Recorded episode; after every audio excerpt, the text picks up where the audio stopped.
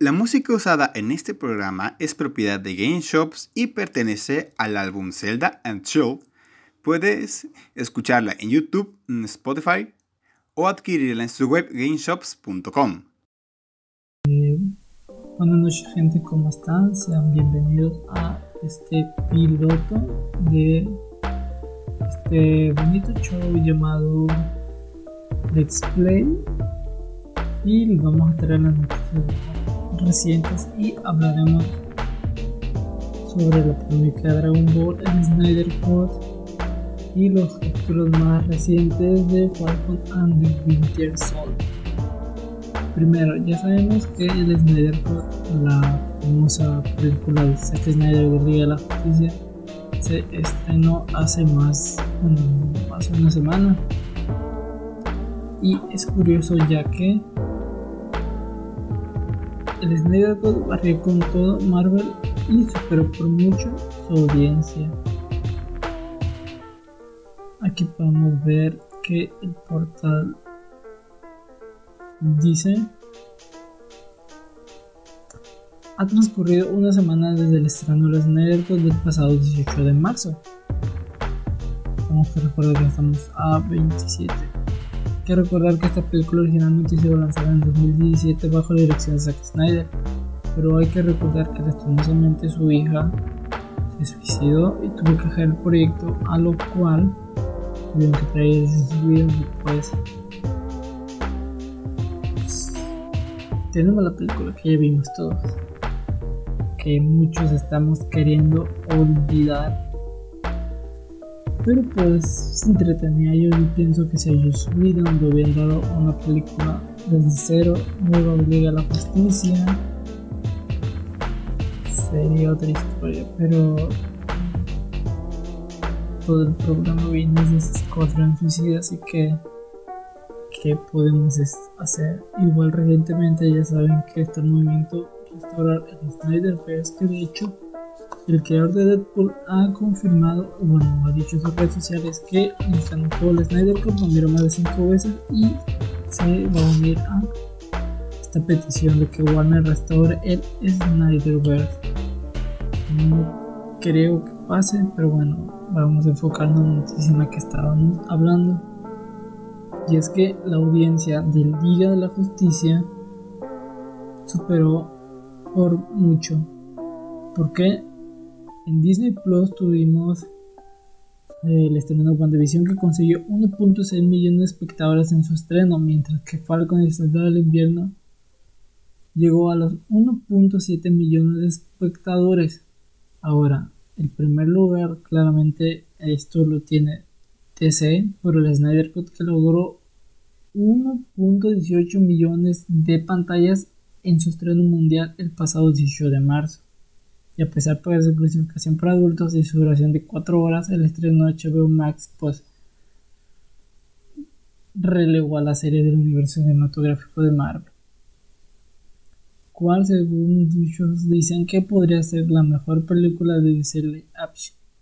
Hay que recordar que el problema de las películas, bueno, no el problema de las películas de Snyder, sino que el detalle que tienen es que son historias muy largas y si las recortas, mmm,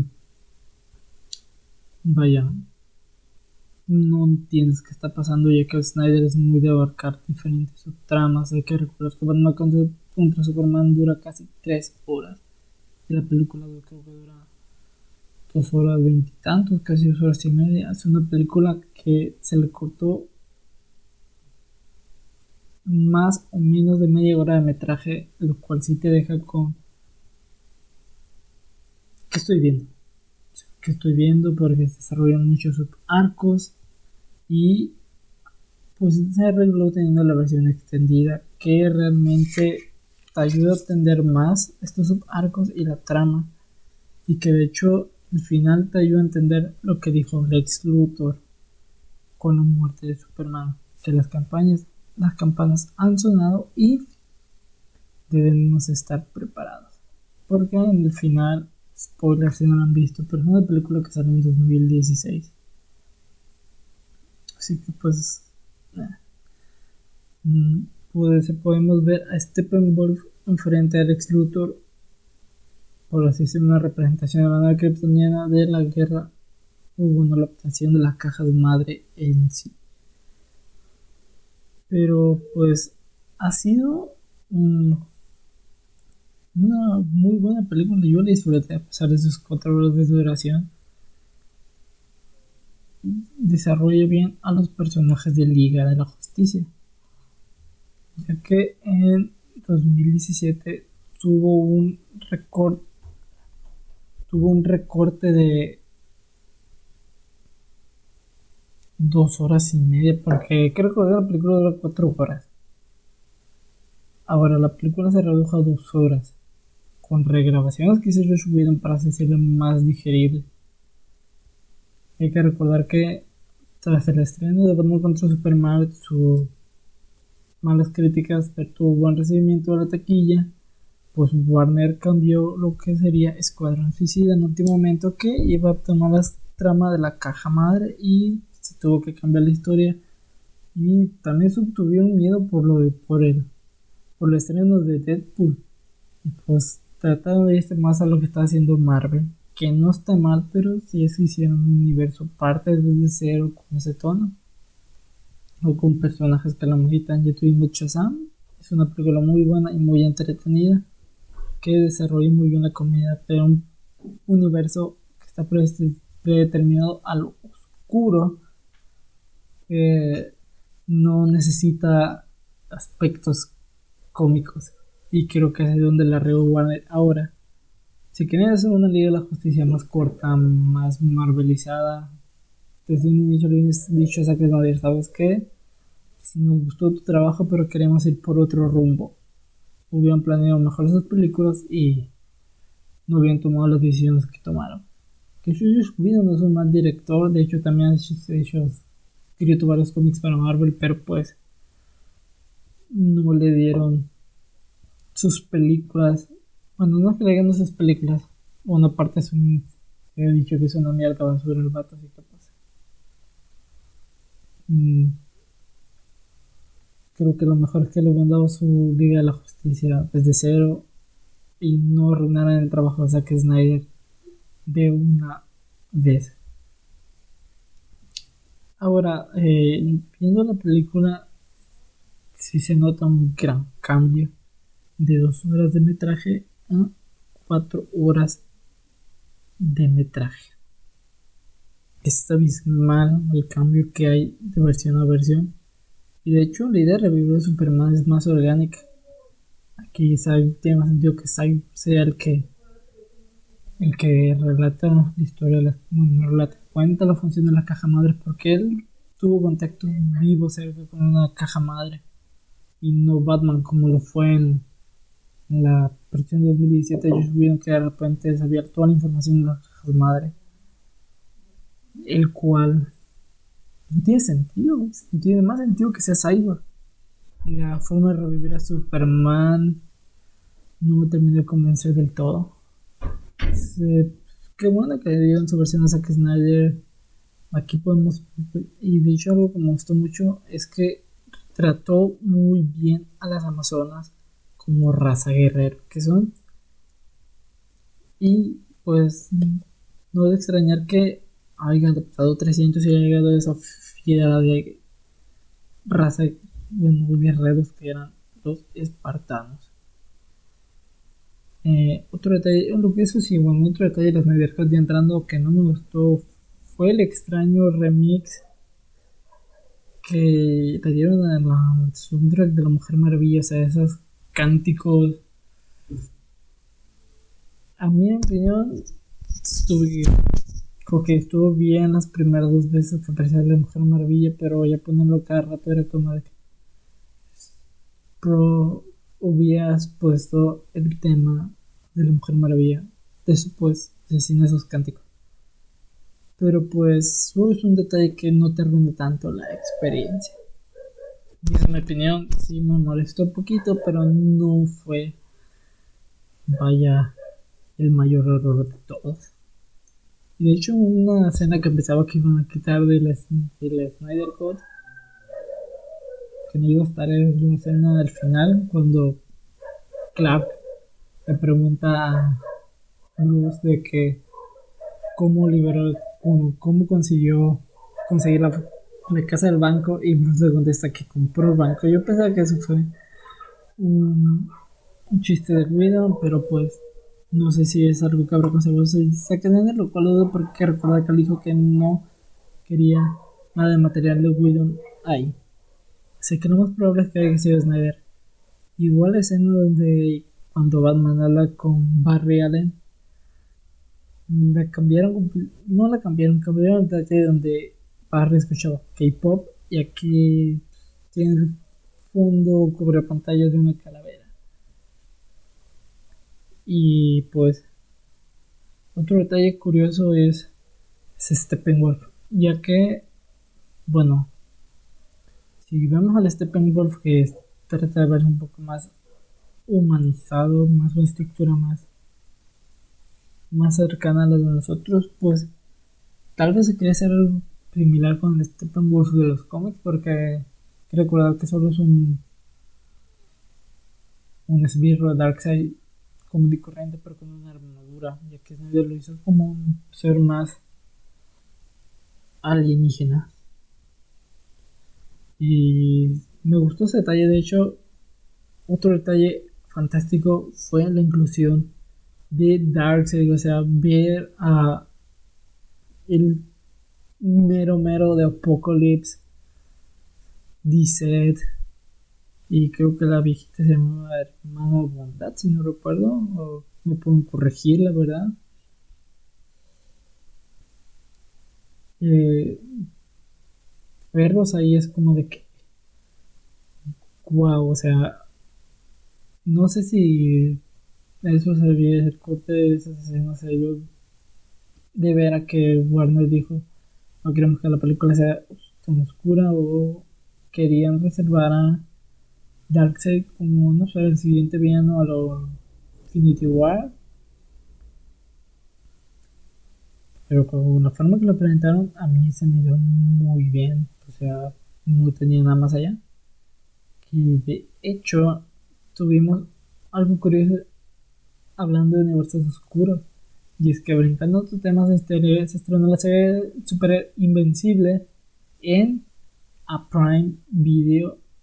Nuestra nueva serie animada que no he visto, la verdad. Así que este primer capítulo no lo he visto. Y pues me hubiera gustado, me gustaría traer la reseña, pero pues lo que se ha podido ver es que, vaya, creo que los superhéroes, parte de Marvel y DC, tienen mucha, mucho potencial, ya saliendo de esta fórmula clásica de Marvel C, Marvel DC. Mm, la película de Bloodshot mm, es una película entretenida, tiene sus detalles, pero es entretenida. Eso sí, yo cambiaría a Vin Diesel le pondría otro actor. Y fue un detalle muy bonito tener una película de otra compañía. Igual de Image Comics hemos tenido al anterior Spawn. Así que no estaríamos muy enlazados de ver un, por así decirlo, a otros personajes de Image Comics o de Valiant Comics, que de hecho se quiere hacer un universo cinematográfico. Que yo tengo entendido que pasó algo curioso. Y es que Mm. Si tomamos la situación de Marvel y Sony, bueno, Disney y Sony, y es que los derechos están repartidos. Paramount Pictures tiene los derechos de la mayor parte de los personajes de Valiant Comics. Tengo entendido que fueron los que produjeron la película de Bloodshot. Bueno, no los produjeron en realidad, fue Sony Pictures porque ellos adquirieron los derechos de Bloodshot. Así que parece que hacer algo con Disney y Sony, en este caso Valiant con Paramount y Sony con Bloodshot, que ellos tienen los derechos, que posiblemente no veamos una intercalación de esos universos. Yo apostaría que se hiciera una película de Shadowman. La verdad. O otra empresa como Boom Studios también podría participar en la ecuación y sacar series o alguna película alguna de sus de sus personajes. De hecho, yo recomendaría una serie de Irremediable. Mm. Luego traeré una reseña de esa historia.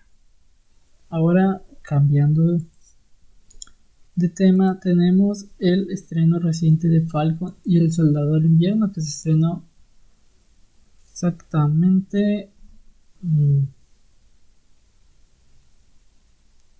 la semana pasada, el viernes 19 de marzo, el cual vaya, nos trae ciertos temas curiosos.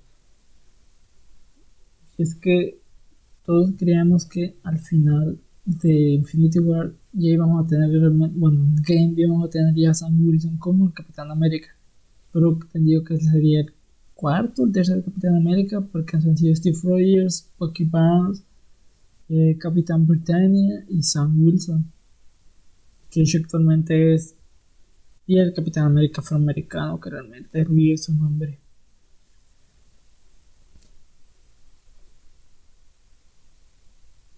Pero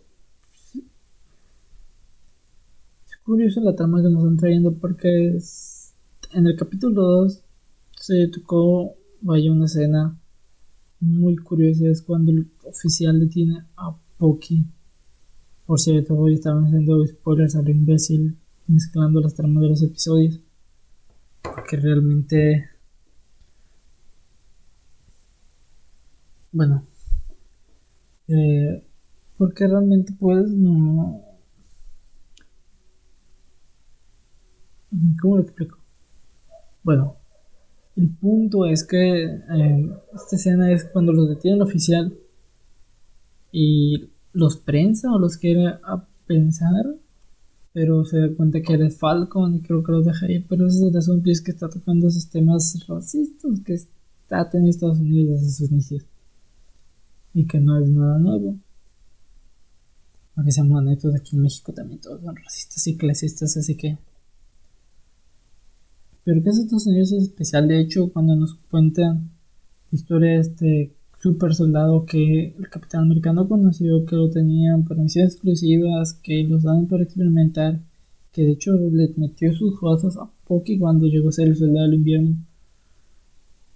Mm, nos deja ver de que entonces podríamos llegar a ver a Blue Marvel en una película o en una serie porque también es un personaje muy relacionado ya que eh, dice que Blue Marvel es uno de los personajes más poderosos el editorial junto a Sentry.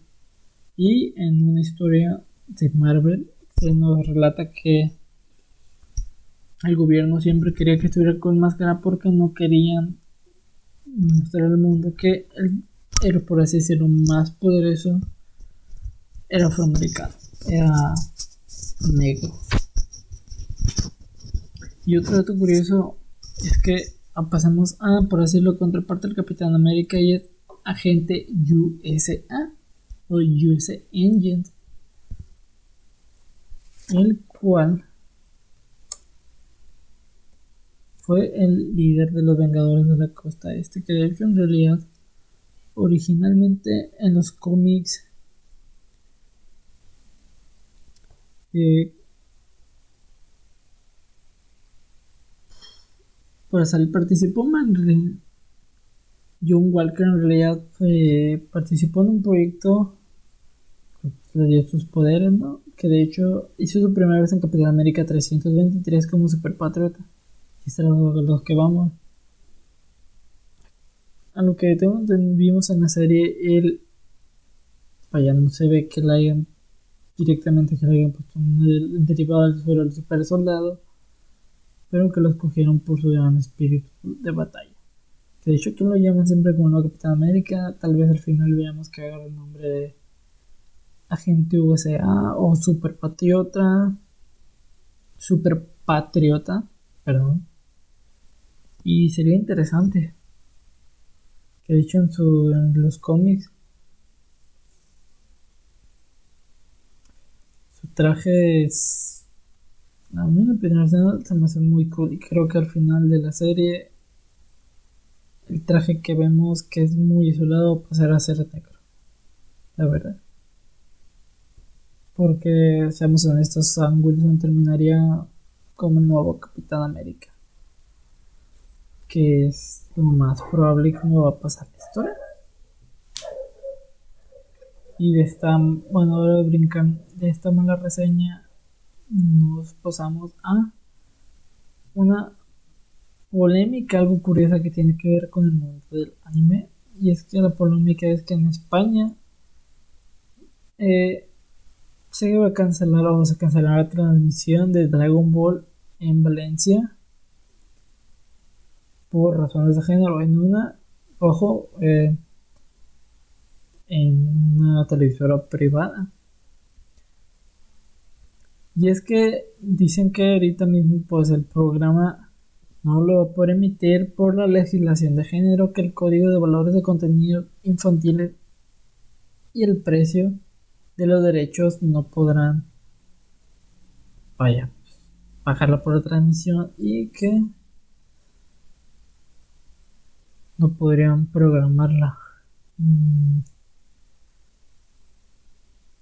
Lo cual de cierta manera pues es curioso porque Dragon Ball no es machista pero es esto es sexista, pero esto tiene que ver mucho con la cultura japonesa.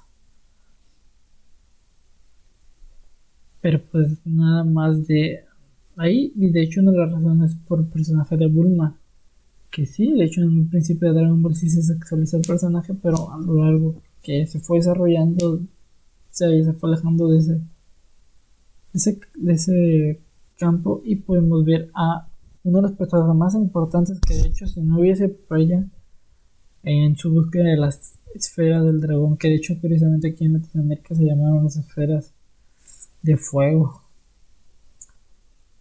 Mm. Que a eso, a que le llamaban las bolas mágicas, que tendría más sentido en la historia de Zero. Que de hecho si sí, lo veo trajo Dragon Ball curioso, pero pues es un detalle menos, sinceramente, ahorita con toda esta cultura de la cancelación. Mm, no la veo bien, pero pues que tampoco esté mal. Otra cosa que que, debemos, que debemos destacar que Dragon Ball es una serie que ha tenido más de 35 años en emisión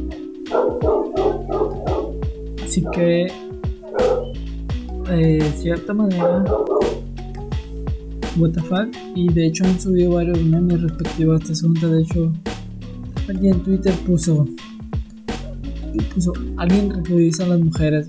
Bulma siendo prácticamente el personaje más importante de toda la serie. Por la cara de Mike Wazowski con la peluca de Bulma. Y está, está. Aquí pusieron otro que dice, las mujeres de Dragon Ball son, tímidas, que le, dan, que le dan hijos a los hombres. Aquí tenemos, dice, dice, mi padre me dijo que jamás desafiara a Bills, el de la dirección y a Majin Buu.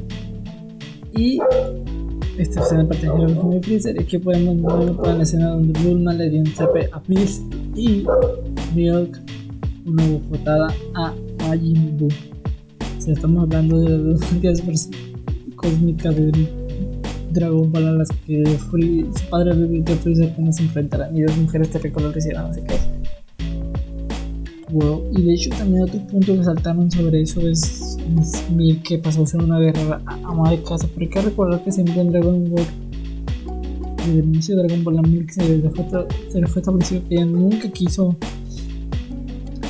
casarse con bueno, dedicarse a las artes marciales y que de hecho fue administrado por Oxatan, pero realmente ella lo que más quería en realidad era casarse con Majin Buu. Digo, con Majin como Cuba, ay no mames, ya confundí, yo confundí todo este pedo. Pero lo único que vimos a practicando artes marciales fue cuando entrenó a Goten en el torneo de las artes marciales al final del primer Dragon Ball. En fin, eh, cuando Goku lo pelea con, con Piccolo y Meku, en este caso Piccolo Jr., y Milk lo hace para pues acercarse a Goku, que de hecho es una escena muy muy bonita cuando Goku le pide matrimonio y le explica la razón de que creía que era casarse. Y esa es la... Es, ese es el tema con Dragon Ball en lo personal. Es una serie cómica, pero bueno, esto ya queda aquí en el criterio de cada quien. Yo, esta es mi opinión y pues ha tenido muchos problemas.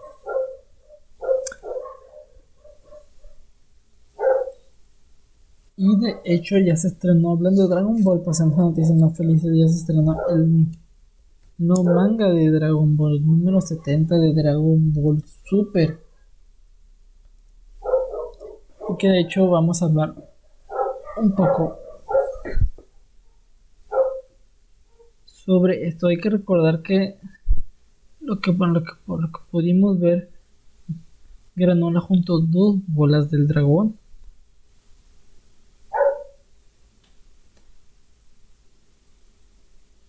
No solo eso, sino que pidió el deseo de ser el más fuerte del universo, pero este dragón, vaya, dijo que ese poder estaba fuera de sus límites.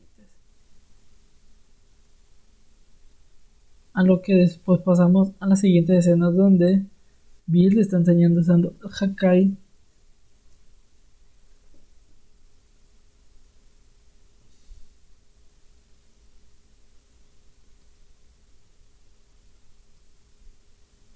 Donde le está enseñando Hakai a Vegeta. Y no solo eso, sino que podemos ver que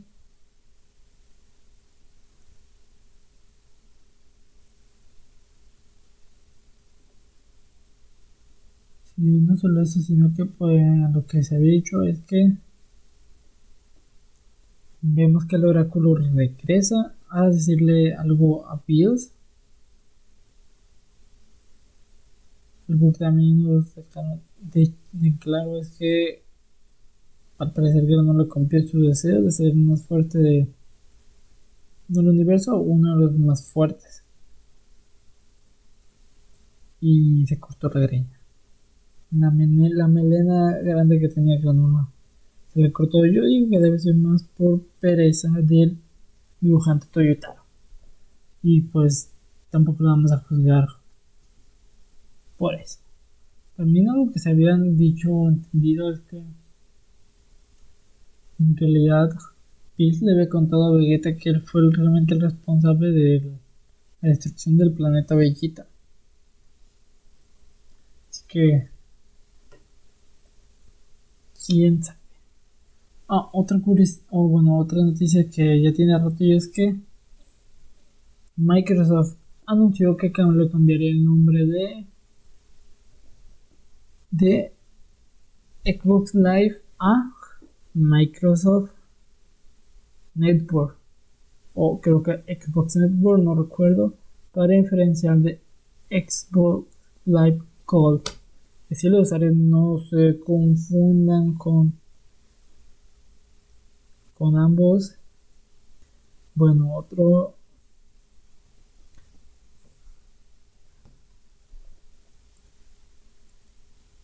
y otra cosa que también tenemos que destacar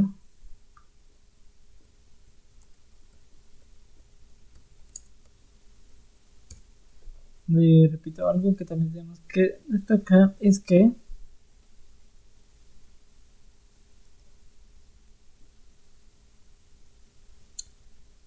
el mes de marzo se estrenó, pues fue, fue una de las fechas eh,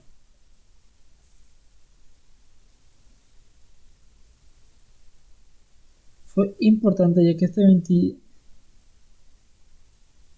el 2 de marzo fue el lanzamiento mundial de la Nintendo 10 en 2006. El 3 tuvimos el, el, mundial del, el lanzamiento mundial de la Nintendo Switch en 2017, hace 4 años. El 4 tuvimos el lanzamiento de PlayStation 2 por Sony el 4, este 4 de marzo y la primera la primera emisión de Sailor Moon en el año de 1992, el 7, el 10 de marzo fue el fue el día de nuestro fontanero favorito, Mario Bros. Y no solo también estuvimos el 12, tuvimos el aniversario de Ubisoft, el 21 el aniversario de Konami. Y de hecho, una fecha que para algunos debe ser importante, especial para la fan de Nintendo, incluyo, fue el lanzamiento de la Game Boy Advance por Nintendo en 2001 en Japón. Este 21. Que de hecho, en la persona, creo que sea una consola que se le acabó muy rápido. O sea, fue una consola que en mi opinión murió muy rápido y tenía más más recorrido, pero pues en el lanzamiento, inminente lanzamiento del PSP, pues Nintendo tuvo que decir, pues lo siento en Boy Advance, pero pues sacaron Nintendo Direct que oh mi Dios también fue una de las mejores consolas y ahí se encuentra una de las generaciones de Pokémon favoritas y muy queridas por todos y odiadas por todos y por otros. Y es la quinta generación y la más odiada por su lentitud, Diamante y Perla, que fue la cuarta generación. Y una tercera edición amada por todos después de Esmeralda, que fue la edición platino de Pokémon.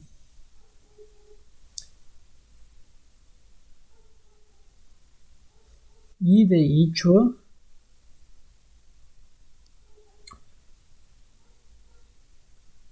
hay que algo que también es una fecha muy importante este día porque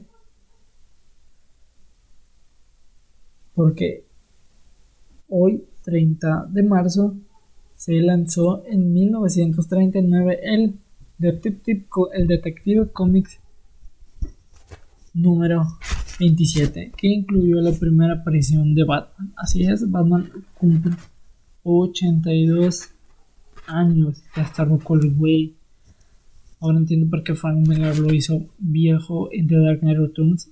Ok, no, pero en realidad fue para mostrar un Batman más maduro y que de hecho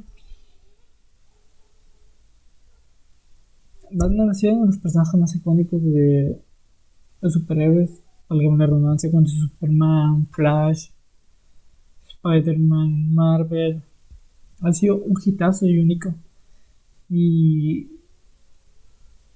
al menos en mi opinión, el primer acercamiento que tuve con Batman fue la serie de Alan, de Adam West de 1966. Y sí, que repetían en televisión. En un canal llamado The Classic Memories, TCM, en televisión por cable. Y ver esos efectos especiales muy cutres.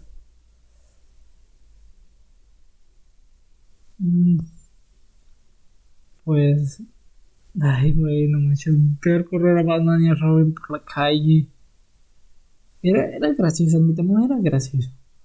Porque era lo que tenía la tecnología de aquella época. Y no solo eso, sino que otro gran acercamiento que podemos tener con Batman de las manos de Adam West, eh, cambié de tema muy rápido, no sé, cambió de tema muy rápido, no sé. Fue más que nada la serie animada de Batman de los 90 que más seguro es que todos tuvimos nuestro acercamiento con ese, con esa serie. Yo lo tuve con Batman Animated Series, creo que era del año 2000. Vayan, el diseño que tuvimos ahí de, Batman a mí me gustó sobre todo las historias que nos contaron. De hecho, ahí el Joker, en mi opinión, tuvo uno de los mejores diseños de todos. Un estilo más tenebroso, pero yo lo llamé un estilo más punk, más rebelión con el cabello largo, tanto descalzo, con un toque bufonesco, pero letal a la vez. Aquí también me gustó mucho también la participación del, del Pingüino yo recalco mucho esos dos enemigos. De hecho, también nos mostró uno de los mejores trajes de Batichica Bárbara Gorda, en mi opinión, con ese con ese vestimenta de color negra en vez de la morada a la que ya estábamos acostumbrados. Otra cosa que también hay que destacar de Batman en sus 82 años, parte de sus cómics, y es una de las mejores series animadas que es en mi opinión, o bueno, la segunda, y es Batman y la Baticueva, donde tuvimos una de las mejores participaciones de todo el universo de en, en esto. El hecho de ver a Batman siendo acompañado por diferentes héroes, algunos no tan conocidos y otros conocidos, y de hecho abarcando arcos muy muy buenos, me parece me pareció genialísimo. De hecho, conocí a un personaje futuro. Yo no conocía a Batman, de hecho, como Vandal Savage, Gold Star, a Blue Beetle. También, en mi opinión, aquí junto a la película Crisis en dos Tierras, aquí el arco animado Crisis en dos Tierras para mí fue una genialidad de los guionistas. No solo eso, sino ver a Red Hood, el alien original Joker, teniendo el mismísimo Red Hood ahí, o sea. O sea, y luego. No sé, se me hace un muy buen arco adaptado. De hecho, creo que en uno. Creo que en ese arco.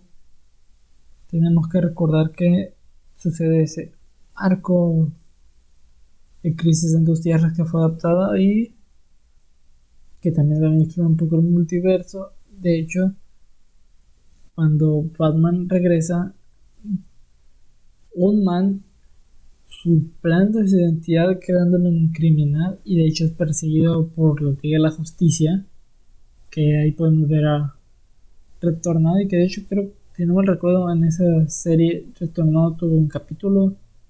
Vemos como Aquaman y y en una escena específico,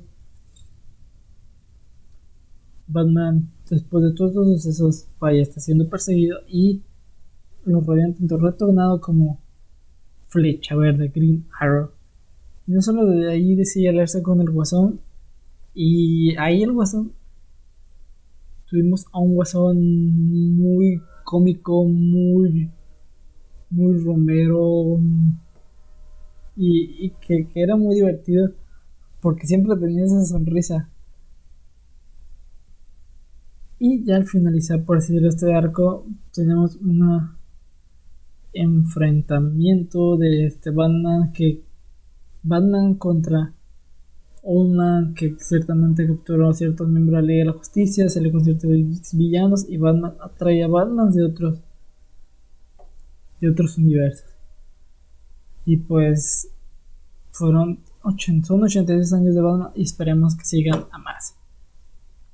Y cambiando la sección, hoy quiero recomendarles dos cómics. Uno es de Marvel, el cual se llama Juego Mortal. Este cómic es una serie limitada de 9 números. Eh, yo la conseguí. De hecho. Aquí tenemos como villana a Staunton o Lápida, como trajeron en la serie del 90 spider Tenemos como protagonista a Daredevil, a Nómada por Jack Monroe y a The Punisher de Frank Castle.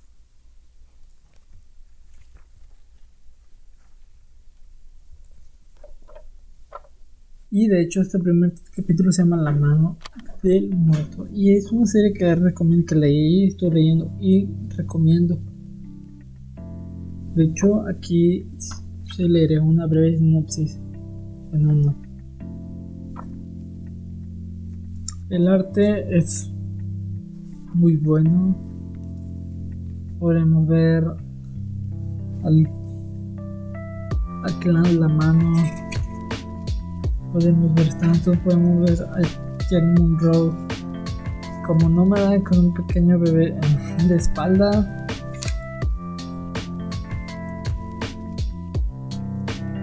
Y vemos como Daredevil y se enfrentan a Stone. Este es solo el primer número, pero es un cómic les recomiendo. Y otro cómic que también recomiendo pues es The Traveler de Bomb Studios. Aquí yo cuando con el número 2.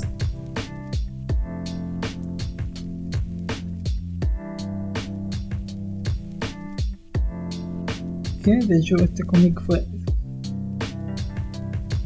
de cierta manera fue escrito aquí debe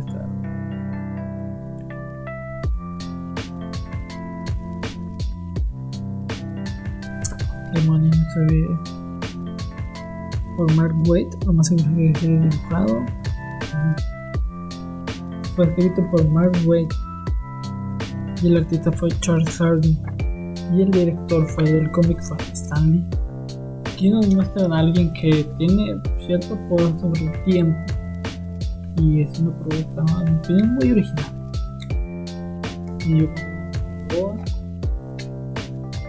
Y es un cómic que le recomiendo, un Traveler de la compañía Studios. Y bueno, pues